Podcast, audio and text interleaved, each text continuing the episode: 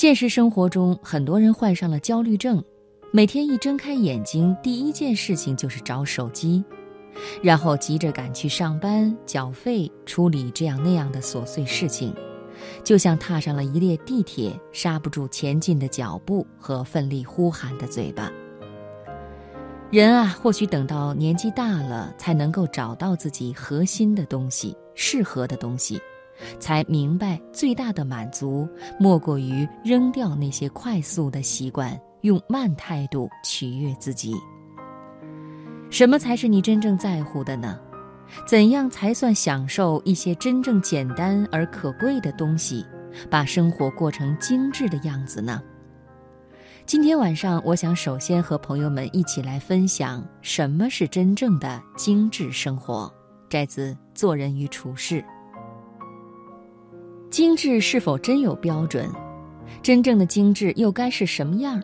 是千篇一律的网红脸，读几本畅销书，全身时尚品牌出入高级西餐厅，还是限量版口红？不，这些用昂贵供养起来的精致，充其量只是肤浅的伪精致。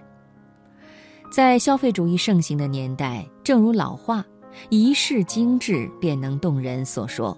生活需要轻装上阵，从物质到精神，在人生的每个维度上尽可能删繁就简，保持自己独特的仪式感，扔掉困惑，从内心深处真正的体认自己，这才是真正的精致，才是对生活最好的致敬。幸福的人生有时候并不是累积而成的，而要通过割舍来获得。你做好准备了吗？王小波曾在他的小说里写道：“我已经四十岁了，除了这只猪，我还没见过谁敢于如此无视对生活的设置。相反，我倒见过很多想要设置别人生活的人，还有对被设置的生活安之若素的人。因为这个原因，我一直怀念这只特立独行的猪。”特立独行就是最别样的精致。在特立独行这一点上，演员江一燕做得很好。在事业的上升期，她不忙着接戏积攒人气，不忙着走红毯抢镁光灯以胭脂媚俗粉，而是一有空就趁着拍戏空隙去旅行，山区、藏地、沙漠、海洋。通过各种方式走遍五大洲四十多个国家，体察着世面的轨迹。每到一个地方，他就本能地举起相机，捕捉生活中他所欣赏的那些美：陌生的脸，陌生的地方，陌生的习俗，陌生的情怀。江一燕说：“我觉得摄影会让我静下心来看这个世界，有这份耐心。”有发现美、想要去保留美的一种心境，我觉得美是一件很好的事情，它会让你内心真正充满平和的愉悦。摄影让我更爱美了，这种美是很广义的。每次在拍戏期间，当其他演员适时坐在一起闲聊、玩手机的时候，江一燕没有被这些多余的世俗表象所牵制。总是拿出随身携带的书，一个人静静的阅读。每年，他都会穿梭在广西巴马山区小嘎牙村的土路，抽出一个月的时间，在长洞小学进行支教，守护着一群孤独、沉默、只会用眼神、行动、羞怯的笑容来表达自己心意的孩子。这项义举已经坚持了整整十年。那里的孩子亲切地叫他“小江老师”。江一燕说：“他们看着很冷，这时候我就想做他们的太阳。”在面对记者一次次关于支教初心的提问时，他总这样笑着回答，声音依旧轻柔和缓，涵养着一份温柔的坚定。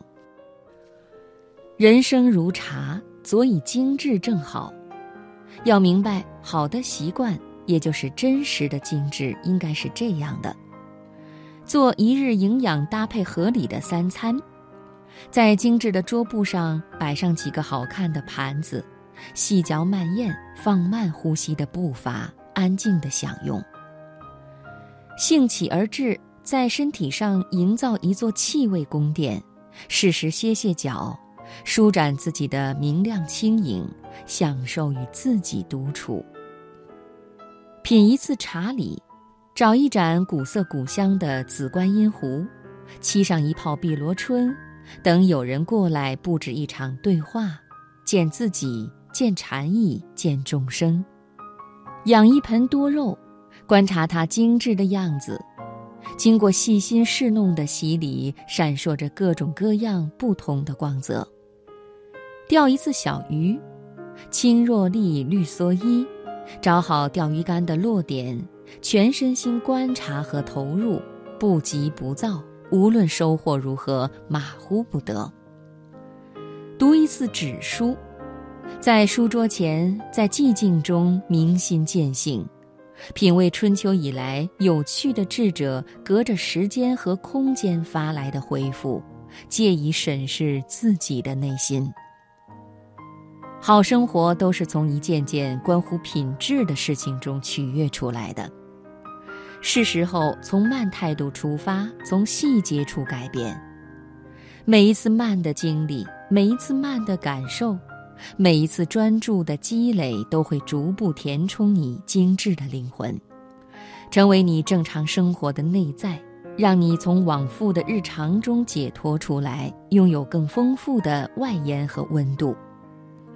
随着定期扔掉不需要的东西，丢掉不舍和执着，我们会越来越清楚，什么才是你真正在乎的。